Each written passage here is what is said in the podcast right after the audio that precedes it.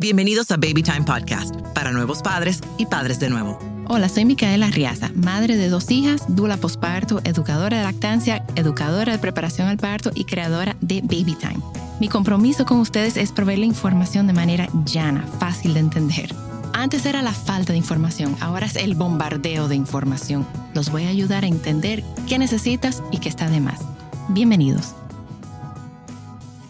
Hola y bienvenidos a otro episodio de Baby Time Podcast. Hoy me acompaña Montserrat Bordas del arte de dormir. Yo conocí a Monse cuando ella estaba recién parida de su primero y ella ahora, bueno, nos va a acompañar y hoy vamos a hablar del sueño del bebé o no sueño del bebé. No sueño de los padres, no sueño de... Exacto. Vamos a hablar de todo eso. Así que bienvenidos. Mons, entonces, bienvenida. Gracias, gracias. por venir al podcast. Vamos a hablar del sueño, porque yo creo que en, hay que aterrizar las expectativas de los padres. Te cuento, me llamó una madre el otro día, pero quejándose de, la que su bebé estaba muy desorganizada. Y cuando le pregunto que se levanta cada dos horas, eh, eh, está muy desorganizada, y yo, pero ¿qué edad tiene tu bebé? Tres semanas. Y yo me reí, o sea, yo me reí porque de verdad que parece que nadie le dijo a ella que los bebés se levantan en la noche. Y que es saludable que se levanten en la noche.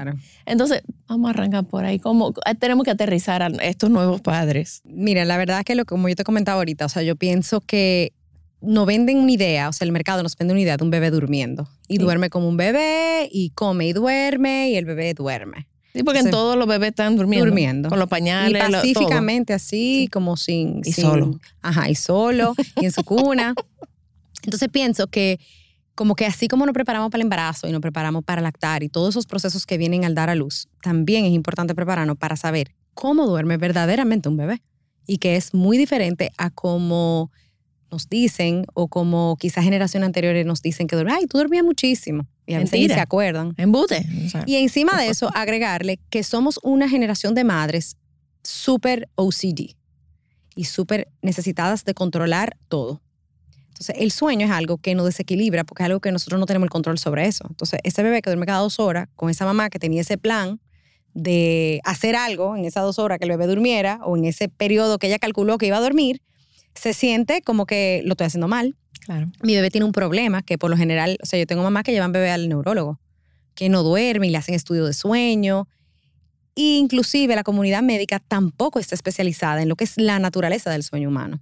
O sea, cuál es ese origen. Entonces, empezamos como a enfermar a los bebés. Tienen un problema, se vuelve patológico, se vuelve. Y ahí viene también la salud mental materna, porque tú misma te vas exigiendo y pensando que hay algo que tú no hiciste, que hay algo que hiciste mal. Entonces se vuelve como un, tema como de algo que no puedo controlar, necesito buscar ayuda y muchas veces tampoco la solución nos gusta. Pero la expectativa real es que un bebé necesita estar pegado de mamá, lácteos o no lácteos, necesita esa, esa contención materna, ese, ese calentico, como decimos, y va a despertar con frecuencia porque es su manera de sobrevivir. Yo tengo una frase que dice, despertar es sobrevivir. O sea, eso es lo que previene. Significa que tu bebé puede despertarse que está siendo alimentado, que está alerta, que está estimulado, que te puede buscar, eh, que puede alimentarse. O sea, todos esos signos, todo lo contrario. O sea, hoy dicen que, ay, eso, los bebés hoy en día nacen despiertos, que no, cierran, no tienen los ojos cerrados, como esa frase. Pero realmente ven lo positivo en que nace despierto y mira cuánto sabe tan chiquito, pero entonces dejamos de ver lo positivo cuando siempre está despierto o despierta mucho. Y eso es parte de lo que te dice que tu bebé está bien. Claro. Y las personas cuando dicen, bueno, cuando yo le explico, no, mira, es bueno y es saludable que tu bebé se despierte, pero es que ellos no entienden cómo duermen los bebés, como, o sea, los bebés duermen en bloques de... En microbloque y, bueno, eso viene también de lo que uno lee. O sea, yo sé que el, el, Google principal de una madre, ¿cuánto tiempo debe dormir mi bebé? Eso te dice de 10 a 13 horas, de 11 a 14 horas, de 12 a 16, hay muchísima tabla. Recién nacido hasta 18 horas, sí. Ajá, 16 a 18. Entonces tú dices, pero él no está durmiendo eso. Sí, lo está durmiendo, pero no de corrido. Duerme 15 minutos aquí, 10 minutos allí, media hora aquí, una hora aquí, 45 minutos, pero no va a ser un bloque de 14 horas corrida ni 12 horas en la noche corrida, que también es otra expectativa. Ay, acuéstalo a las 7 y media. Y a las 7 de la mañana ya tú lo coges. O sea, tú solamente eres mamá de día. Ujú. O sea, ahí también esa expectativa que también viene con eso que hablamos de que la cuna, todo lo que tú hiciste para esa habitación, ahora ese bebé no quiere la cuna, quiere estar en brazos. Entonces empezamos a ver como que todo lo que planificamos no se está dando como queríamos. Pero no hay más nada, no hay nada mejor para esas madres como eh, cuadradas, em, controladoras, eh, o sea, como mujer, que un bebé. Porque un bebé viene Terapia. y Y ven, o sea, hablando de una que lo vivió, o sea, es terapéutico. Eh, como, óyeme, y para mí una de mis primeras recomendaciones es, tú tienes una aplicación, tú anota el seno, tú anota las horas, bórrala. Claro. O sea, para mí esa es la primera recomendación, porque eso es un sentido de control falso. O sea, tú crees que tú estás controlando porque tú lo estás poniendo ahí. Entonces, para mí yo creo que, que sí, que es terapéutico y que nos ayuda como a, a poder ver lo que es un bebé realmente. Y si ellos ven el sueño de, de parte del bebé, o sea, del punto de vista del bebé, ¿quién es? El bebé necesita estar con sus padres, con sus cuidadores. Seguridad. necesita comer, necesita sentirse calientico. Entonces el bebé va a buscar eso para sobrevivir, porque hace, como yo, yo a veces le digo a los clientes, oye, hace 500 años no habían casa de bloc, de cemento, no habían techo, eran bohíos, cuna. eran, eran hamacas, o sea, no había eso. Y el bebé tenía que dormir obligado con su madre para sobrevivir. Y los bebés no han recibido el memo todavía de que ya tenemos cierta seguridad, porque hay bebés que nacen y todavía están en esas condiciones. Bueno, y, y ahí, bueno que lo menciona, porque habla mucho de que, ay, que tú lo estás malcriando. O sea, vienen malcriados desde el útero. O sea, vienen calenticos, con movimiento, cargados 24 cargaditos. horas al día. Entonces ellos vienen a sobrevivir y para sobrevivir, y ya hablando de, un, de, o sea, de algo bien como, como, o sea, ya a lo básico de- del desarrollo humano, o sea, necesitan, lo primero que necesitan es seguridad, sentirnos seguros. Y si tú piensas en ti como adulta, digo, Micaela, duérmete ahí. No.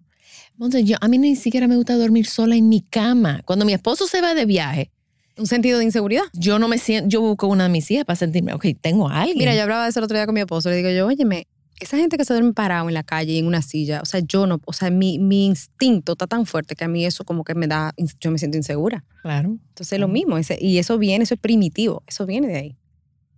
Ok, ¿cuándo los bebés, primero, qué es dormir toda la noche en términos de bebé? En términos de bebé, y esto es a partir de los tres meses que se aplica, es de cinco a seis horas corridas. Es la noche completa. Cuando hablamos de completa es que no te llama, no te necesita ni para seguridad, ni para comer, ni para reconfortar cualquier necesidad.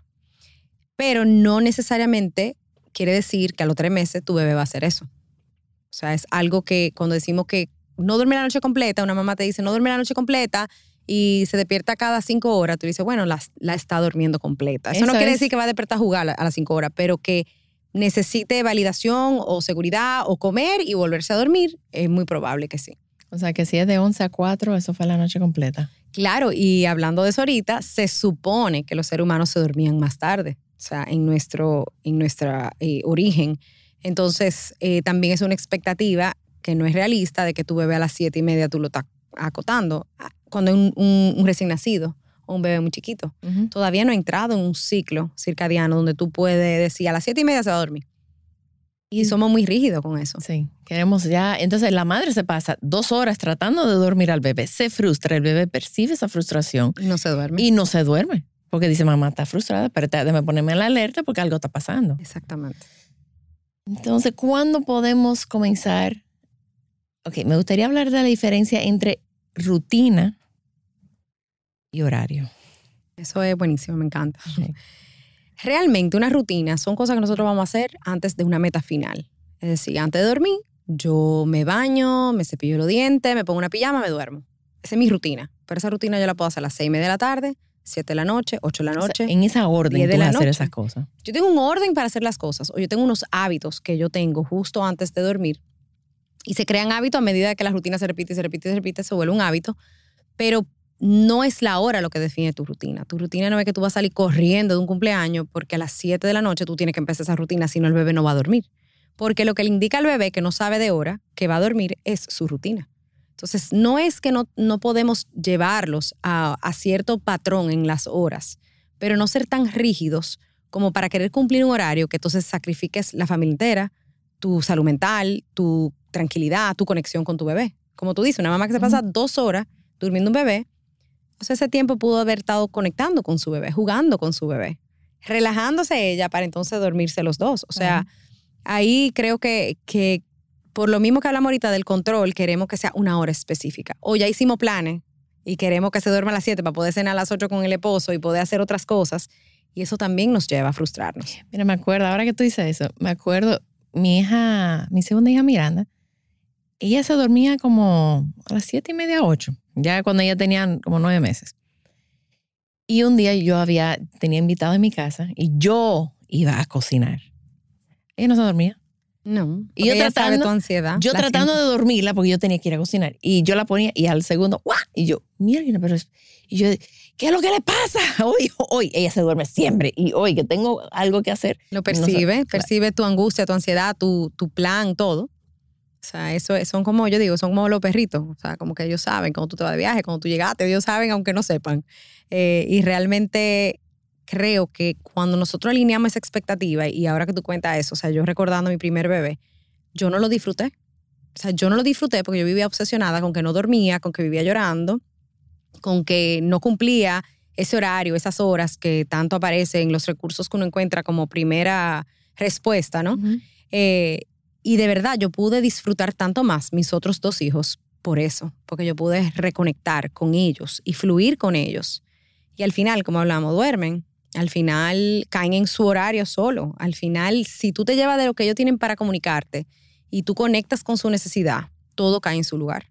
O sea, de manera sin hacer mucho, realmente. Mira, ahora que tú dices eso, yo, mi hija mayor era, se despertaba a las 2 de la mañana y se apagaba a las 6 de la mañana.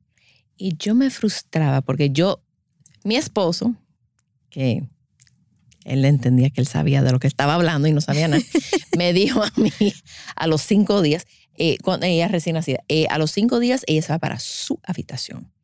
Yo había hecho colecho con mi madre, yo y mis hermanas, pero mi padre siempre dijo, como que quiso insinuar que eso fue algo que afectó su, su matrimonio. Entonces, a, a Eduardo decirme eso, y dije, no, yo quiero proteger mi matrimonio, la niña se va para su cuarto.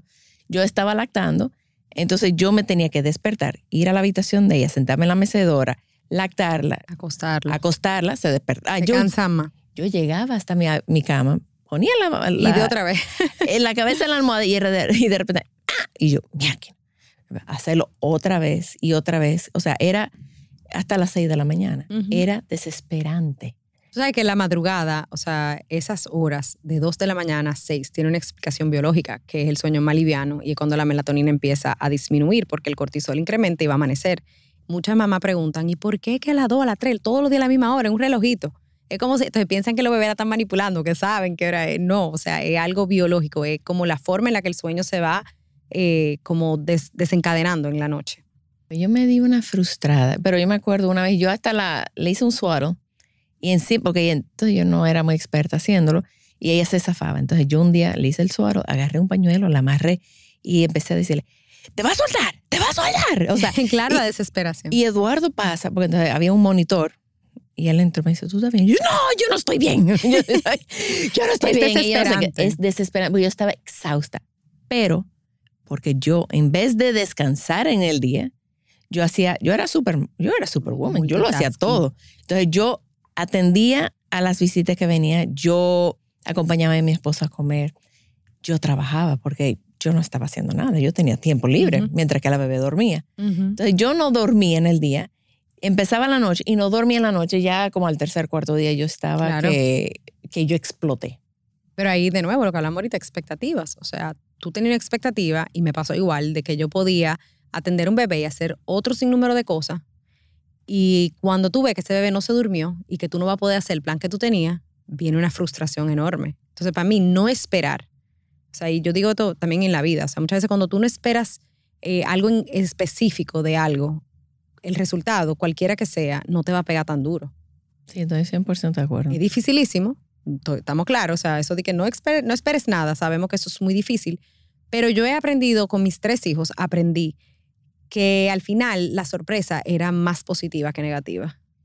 Bueno, mi, bueno, esa fue mi experiencia con mi primera hija. Después de ahí, aprendí, so- bueno, aprendí a lactar, que no pude con ella, aprendí sobre el colecho.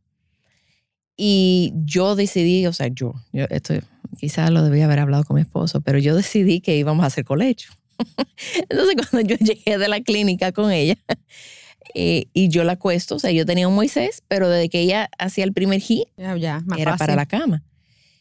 Y Eduardo dice que él no durmió. Yo dormí. Yo no te puedo decir que yo tuve ni una mala noche con ella, porque ella hacía y, y la ponía en un seno, hacía Ujú. y otra vez y la ponía en el otro. O sea, me pasaba la, la noche entera, ni siquiera le cambiaba los pañales. Pero es que eso es una posición, la posición de lactar acostado, es una posición hasta fetal, o sea, es como, Ujú. como naturalmente tú te pones así, no te la tienes ni que enseñar. Pero eso, eso fue como la, el aha moment. Yo dije, "Ah, así sí, así yo Claro. no paso malas noches. Y, y la niña dormía. Digo, yo entiendo que ella dormía. Yo no, yo no tuve mala noche. O sea, que yo en ese momento, Claro. pero con la, con la grande sí era desesperante. Pero qué bueno que tú dices eso, porque el hecho de que un bebé despierte a pegarse del seno y seguir durmiendo no se considera un despertar. Entonces muchas veces la mamá viene en que no duerme, que despierta cada dos horas, que despierta cada tres horas, o que despierta cada 40 minutos, 45 minutos, pero si se está volviendo a dormir y no está completamente despierto, está descansando, su cerebro está recibiendo lo que necesita. O sea, son micro despertares, no cuentan como un despertar. Claro, es un despertar para ti. Mira, vamos, ok. Entonces, la, ah, antes de que la próxima pregunta, cuando un padre, los, eh, tú puedes explicar los ciclos de sueño de bebé. Sí, claro que sí. O sea, Porque hay padres que dicen, es que no duerme, no, no descansa. Bueno, cuando los bebés tan recién nacido, el ciclo de sueño REM, que es ese sueño activo, para no irnos en, en- en términos muy complicados, cuando uno ve que el bebé abre los ojos, que a veces hasta hace sonidos, Hace puede llorar, mueca, mueve, mueve un poquito, mientras más chiquito no tanto, pero va moviéndose un poquito. Ese sueño activo se supone que tiene un ciclo en inicio, aunque ahora vemos que hay bebés que lo tienen más largo, de 15 minutos, 20 minutos, y luego entran en un sueño profundo, que es ese sueño cuando tú lo puedes hasta cambiar y no se despierta. No, se cae el mundo y ni, ni cuentas dan. Exacto, o sea, que quedan, como decimos en dominicano, mongos, o sea, blanditos, o sea, que no hay forma que, que despierten muy fácilmente. Ahí es donde tú lo puedes colocar en la cuna. Y de repente tú dices, ya, y a los 15, 20 minutos ya despertó de nuevo Sí. porque ya entró en el ciclo liviano de nuevo. Y ese ciclo liviano está diseñado para que el bebé pueda indicarte, por eso te decía, despertar es sobrevivir, indicar, tengo hambre, tengo frío, necesito seguridad, necesito contención, apego. Lo que sea que necesite en esa etapa de su sueño es donde lo puede comunicar. Entonces, luego, a partir de los, se supone que tres, cuatro meses, y digo se supone porque no hay una cosa exacta y está basado también mucho en la edad gestacional del bebé. O sea, si nació a las 39 semanas, si nació a las 32, si es prematuro, si nació a las 40, va a depender mucho cuándo eso coincide. Pero se supone que va consolidando un poquito más el sueño y se vuelven más largos esos ciclos. Tanto el, el REM, que es el liviano, como el profundo. O sea, 30 minutos, 30 minutos, o 20 y 20. Y por eso vemos eso de que cada 40 minutos hay un despertar porque ya empieza a, extenderse de que en vez de 15 y 15 o 10 y 10, vemos que es más extendido. Pero también coincide en ese momento donde ese bebé recién nacido, que tal vez el estímulo no era suficiente para despertarlo y conectaba con facilidad de, de liviano a profundo, liviano a profundo, y te dormía dos o tres horas. De repente, cuando ya tiene esa edad, donde sí el estímulo, el sonido, el olor de mamá te despierta, ya entonces deja de conectar con tanta facilidad. O sea que cada 40 minutos puede que despierte. Algo que yo quería también mencionar era cuando los bebés, el sueño REM, que es el sueño que nosotros vemos como inquieto, realmente es un sueño reparador. para el Repara- es el más reparador. Entonces, eh, lo que tú estás viendo, que el bebé está, que no descansa porque se está moviendo, ese bebé está haciendo su poda, está archivando todo lo que aprendió, está, es, es el sueño reparador para ese bebé. Aunque tú veas que tu bebé está como, Creo que lo que pasa es que cuando mamá y las abuelas y todo el mundo está más inquieto, porque lo están mirando, entonces lo ven y piensan que no está durmiendo, pero uno mismo se mueve muchísimo durmiendo y tiene esos mismos ciclos de sueño. Entonces, creo que las mamás piensan que porque está activo, no está descansando. exacto, porque no venden que el bebé que descansa Está es... en esa etapa de sueño profundo, Exacto. extendido. Exacto. Exacto. Mira, y el famoso sleep training, el entrenamiento. Bueno, realmente yo trabajo en una escuela que es sin entrenamiento, eh, porque el entrena- ¿qué, qué queremos decir con entrenamiento? Entrenamiento, hay diferentes escuelas de entrenamiento, sleep training, sleep coaching, que es cuando te meten en un horario rígido o en ventanas de sueño rígidas. O sea, tu bebé tiene que dormir cada 40 minutos, pero el bebé no quiere dormirse, pero sí hay que dormirlo cada 40 minutos. Eso es una manera de entrenar, aunque el bebé no, aunque el bebé no llore, es una manera de entrenar, porque es una manera de meterlo en un, en un programa, en un plan, que no necesariamente va conectado a sus necesidades. Conocemos como entrenamiento todo lo que separa a bebé de mamá para lograr un objetivo. Ahora, si podemos lograr lo que es la manera en la que yo trabajo el sueño, si podemos lograrlo acompañados, de manera respetuosa, paulatina, que definitivamente va a tomar más tiempo, entonces sí podemos hacer cambio en el sueño, pero eso es más como límites. Es establecer límites como tú lo harías con un niño de dos años que te pide algo y tú le dices que no.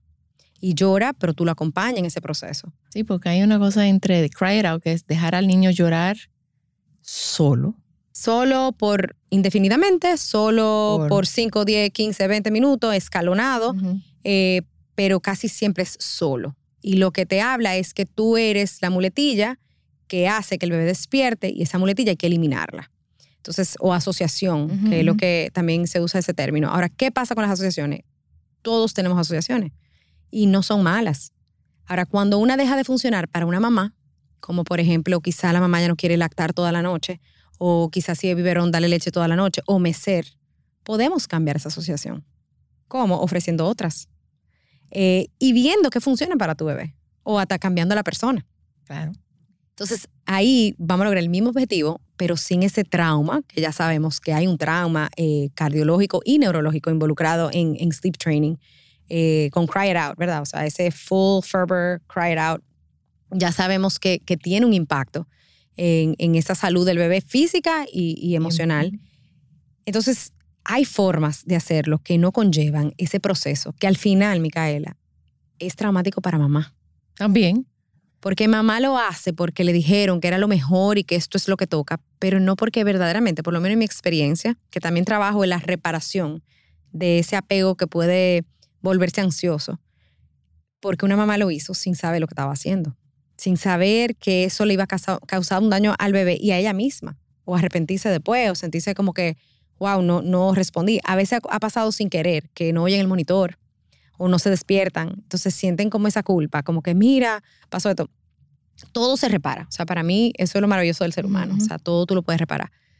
Pero al final, ese proceso de que un bebé duerma solo y que no te llame de noche, que también sabemos que el llamado no se escucha, pero el bebé sigue despertando. Simplemente no te llama, porque ya aprendió que llamarte no le da un resultado. Eh, y eso es condicionado. Ahora, ese proceso no, no es lo único ni la única manera que te lleva a un resultado de un bebé que duerme más o que duerme más corrido. Y ahí, como te digo, me preocupa mucho el bienestar de mamá, porque yo misma fui una mamá que médicos, personas allegadas me lo sugirieron y sin saber, como mamá primeriza, yo decía, bueno, eh, ¿será que esto es lo que hay que hacer? Y yo no duraba ni un minuto. O sea, yo me acuerdo mi esposo decía, no han pasado ni 30 segundos. Y yo decía, es que yo no puedo. Yo seré una loca y malcriaré a mi bebé y será pegado a mí para toda la vida, pero esto yo no puedo. O sea, para mí eso fue un aha moment de que hay algo que no me hace sentido. No me hace sentido carga a tu bebé, alimenta libre demanda, usa un, un fular, un sling, en tenlo arriba de ti. En horario laborable. Cuido canguro y de repente déjalo llorar. O sea, para mí era como, esto no, como que no, no, no coincide, no, no pega y hay algo que está off aquí. Y ahí fue que realmente incursioné en este mundo de, entender de dónde viene esta cultura de entrenar. Porque como tú dices, eh, que tú eres mamá de día y de noche tú tienes que descansar y tienes que atender a tu marido y tienes que... Entonces, esa creencia de que el bebé necesita eso lleva a las madres a hacer muchas veces algo que no quieren hacer. Ok, dos cosas que quiero aclarar. Porque se necesita, en la maternidad es, es buscar un balance. Exacto. Entonces, el hecho que estemos hablando de que del método cry it out, que si tu bebé llora, ok, eso no significa que tú no puedes dejar a tu bebé un minuto, o sea, para que tú ir al baño. no, no, no, puedes porque que tu bebé... es diferente. Y de hecho... Sí, pero hay gente que lo llevan a un extremo. sí, que si lo dejo llorar ya lo estoy traumatizando. No, así tampoco. Estamos hablando de cosas muy puntuales, calculadas y organizadas para ese fin. Y también, si tu bebé está llorando y tú, porque hay veces, señores, tu bebé va a llorar porque es un bebé. Pero si tú estás acompañando a tu bebé y cargándolo mientras que está llorando, tú no le estás causando esos daños ni emocionales ni neurológicos. o sea, ahí vamos, ahí vamos a, entonces, ¿cómo se hace si no se entrena? Cuando nosotros metemos esas nuevas asociaciones o cuando nosotros, por ejemplo, quieres dejar de lactar y dejas de darle una toma, tu bebé puede que llore y necesita descargar esa emoción. Y nosotros necesitamos acompañar esa emoción. Es lo que tú dices. O sea, el trauma no está en el llanto. Ahora que tú dices eso, para aclararlo, el trauma Y mira, eso es como un buen... El trauma no El está en el trauma llanto, no el está en el trauma llanto. está en el abandono. Exacto. Ahí. No En está en no llorar. responder a la, al- En el abandono. en el- al- a la necesidad del bebé. Exacto. O sea, no está en el llanto, porque llorar, van a llorar. Ahora, segunda cosa que quería nada más aclarar. Hay momentos donde nosotras podemos llegar a desesperarnos. Sí. Porque un bebé llorando, llorando, llorando, llorando es desesperante. Además de ahí, y si tú estás agotada, lo, lo magnifica. Si tú en algún momento sientes que tú vas a perder, Control. lose your shit, que tú vas a perder eh, tu, tu, Cabales. tus cabales y tú vas a jamaquear a tu bebé o lo vas a como a, ¿cómo se diría? El, como shake. el- Ajá, sacudir. sacudir a tu bebé porque estás frustrada y crees que así es que se va a calmar. Pon tu bebé en la cuna, sal, Sí, claro, porque no remuévete, porque eso sí O podría... dáselo a otra persona. Busca a alguien más que atienda ese bebé, pero aléjate tú porque un solo sacudón de un bebé o un jamaqueo puede causar daños cerebrales. Y O sea, Micaela, la verdad es que también normalizar ese sentimiento de frustración porque le puede pasar a cualquiera. O sea, hasta yo misma he podido estar al borde de decir, o sea, lo quiero tirar del edificio. O sea, llega un momento de cansancio y agotamiento que es inhumano. No, yo he escuchado madre decir, yo entiendo cómo una madre puede hacerle daño a su hijo, porque está- Claro. tenemos poco apoyo, como tú dijiste, o sea, falta el apoyo. El- el- el- sí, la tribu. Como la yo- tribu, nosotros hubiéramos parido hace 300 años y tenemos a 20 mujeres a quien pasarle el niño, pero ahora mismo en tu casa eres tú y tu pareja y ya. Ujú. Entonces, y en mi caso igual, mi mamá... Ambos agotados, ambos, sin, ambos trabajando, ambos con múltiples roles y definitivamente puede llevar la desesperación. Por eso parte de también un aprendizaje importante es no pienses que puedes sola, que fui yo. O sea, yo dije con mi primer hijo, pero aquí en Europa lo hacen, en Estados Unidos lo hacen, nadie tiene ayuda, o sea, la gente lo hace, ¿cuál es el problema? O sea, yo me volé loca y tú lo sabes. Y llegó un punto que mi esposo me dijo, pero ¿cuál es la necesidad? Ujú. Porque ni siquiera era un tema de, de, de no poder o no querer. Era como que no, pero ¿para qué? Ujú. Oye, ¿para qué? Para que te lo coja y le dé calentico en lo que tú te bañas, en lo que tú desayunas, en lo que tú... O sea, es necesario. Ese autocuidado. apoyo. Claro. Es necesario ese apoyo. Y los bebés, mientras más brazos y personas tienen que lo quieran y los cuiden y los contengan, nos, ya sabemos que más, más saludables son emocionalmente, más felices, por decirlo así, sin profundizar en el tema, pueden llegar a ser. Vamos a hablar un momentico sobre el síndrome de la muerte súbita. Bien. Ok, ¿cómo podemos, qué es, cómo podemos reducirlo? ¿Qué, em, qué- ¿Cuáles son las recomendaciones? Bueno, con relación al, al, al SIDS o el síndrome de la muerte súbita, eh, escuchamos muchas cosas que vienen conectadas con eso y el colecho. Que papá la aplasta, que mamá la aplasta, no sé qué. Realmente las escuelas pediátricas tienen diferentes puntos de vista con relación a eso. La americana tiene escuela, la canadiense tiene una escuela, la australiana tiene escuela y difieren bastante en las recomendaciones que hacen. Porque realmente el colecho es lo natural y lo biológico, pero no dormíamos, como hablabas ahorita, en superficies acolchadas. O sea, no dormíamos en, en- con down comforters y almohada. Dormíamos en superficies planas que eran más rígidas y firmes y por lo tanto más seguras. Entonces, eh, el sueño se relaciona mucho con eso, con el bebé boca abajo. También hay escuelas que, que no coinciden porque también es el riesgo de un bebé desatendido, largos periodos de tiempo, eh, especialmente en Estados Unidos, esas madres que trabajan, que están haciendo todo el oficio de la casa y dejan el bebé ahí. Para mí tiene mucho que ver con la supervisión, tiene mucho que ver con tu conexión al bebé en cuanto a tú lo estás mirando, tú lo estás supervisando. No te estoy diciendo que lo ponga boca abajo, sino un ejemplo de que la condición en la que está un bebé no es la misma de otras. Y las academias nos dan recomendaciones que van al extremo porque se curan en salud. Claro, O sea, yo Porque no puedo no decirte pueden a ti sí, a ti no. claro, ellos no pueden Exacto. garantizar que tú Entonces, lleves por el ejemplo, protocolo. beber alcohol, si tú bebes medicamento para dormir, son cosas que te van a vulnerar a posiblemente, eh, y yo digo que es muy difícil, pero bueno, aplastar a un bebé, que son las cosas que uno escucha, pero una mamá alerta, una mamá involucrada, conectada a su bebé, y creo que aquí las mamás que escuchan pueden, o sea, no hay forma que tú pro- profundices a ese nivel. O sea, de verdad hay algo que te, o sea, el mismo instinto, la misma hormona Ujú. te mantienen como alerta, por eso duermen y entonces uno se despierta preocupado que no han despertado. O sea, pero sí hay maneras de hacerlo de forma segura. Eh, creo que la posición del bebé, por ejemplo, el cuello, es importante la manera en que, en que descansa, eh, que no caiga hacia adelante, que no caiga hacia atrás. Eso es más por las vías respiratorias.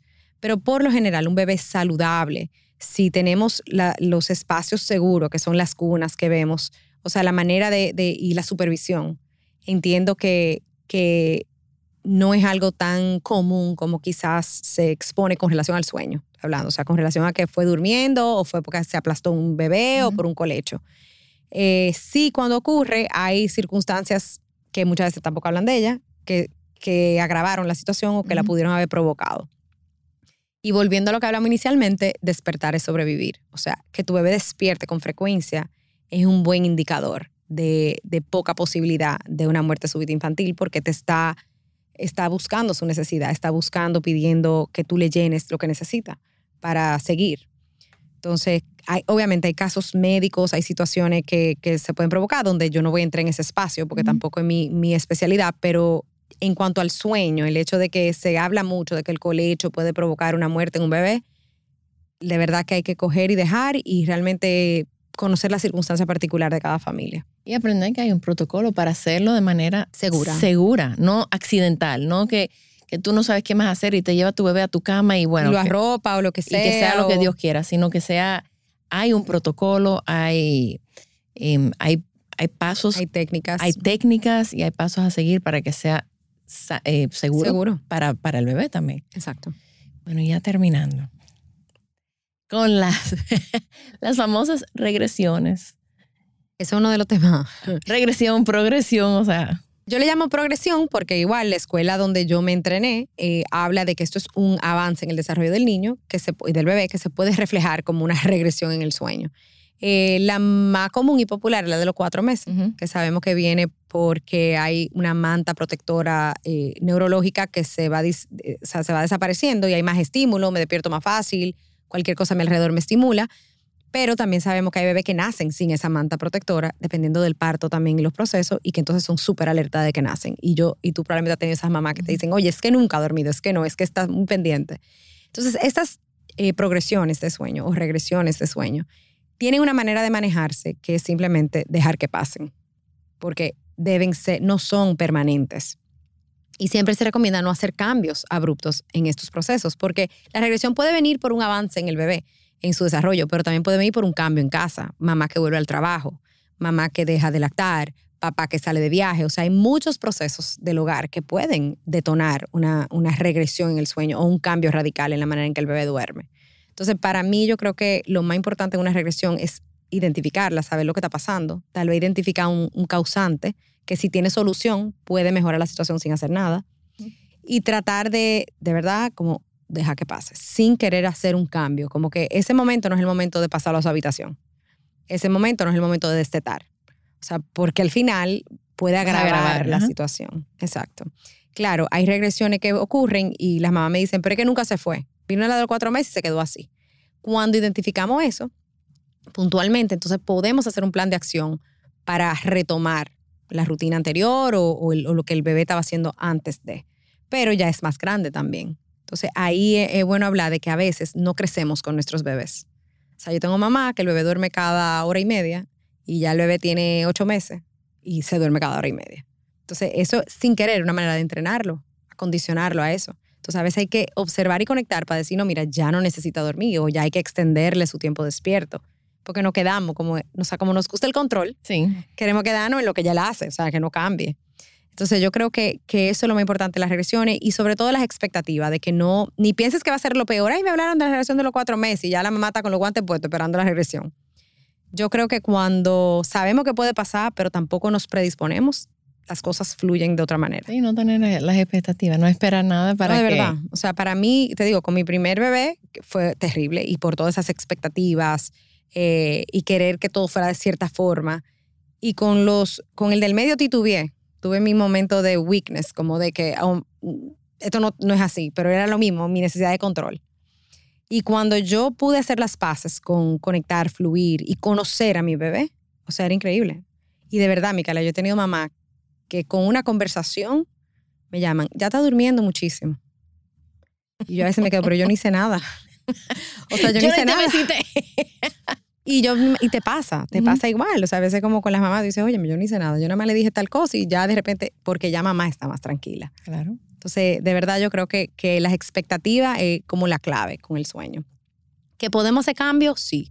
¿Que podemos destetar un bebé de noche? Sí. ¿Que podemos eh, ayudarlo a irse a su habitación? También. Todo se puede hacer de manera respetuosa, sin entrenamiento, sin abandono o llanto eh, solo, ¿verdad? Sin, sin compañía.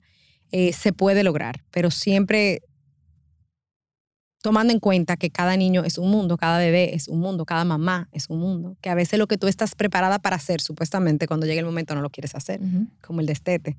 Voy a destetar, quiero destetar, y de repente hacemos un plan y como que, ay, no, no estoy listo. O sea, entonces es poder tener esa flexibilidad con uno mismo también. Muchísimas gracias. Gracias a ti. Ok, entonces ya tienen que ahora pausar y regresar y escucharlo del principio, porque aquí había mucha información, muchísima. Entonces, ¿dónde se pueden comunicar contigo? El arte de dormir eh, es mi cuenta donde educo, donde hablo de todos los temas de crianza en Instagram. Y Montserrat Bordas es mi cuenta personal de, de, trabajo. ¿Y tienes página también? Tengo mi página, elartedormir.net o montserratbordas.com. Ah, perfecto. Bueno, pues muchísimas gracias y nos seguimos escuchando en el próximo episodio. También estamos en babytimerd.com con nuestros talleres online, donde yo y todo el equipo estamos disponibles para ayudarlos a sobrevivir el posparto y todo lo que conlleva. Gracias por acompañarme. Por favor, comparte este episodio con alguien que necesite escucharlo. Nos pueden seguir en las redes sociales como BabyTimeRD. Babytime Podcast es grabado en Pinktree Studio.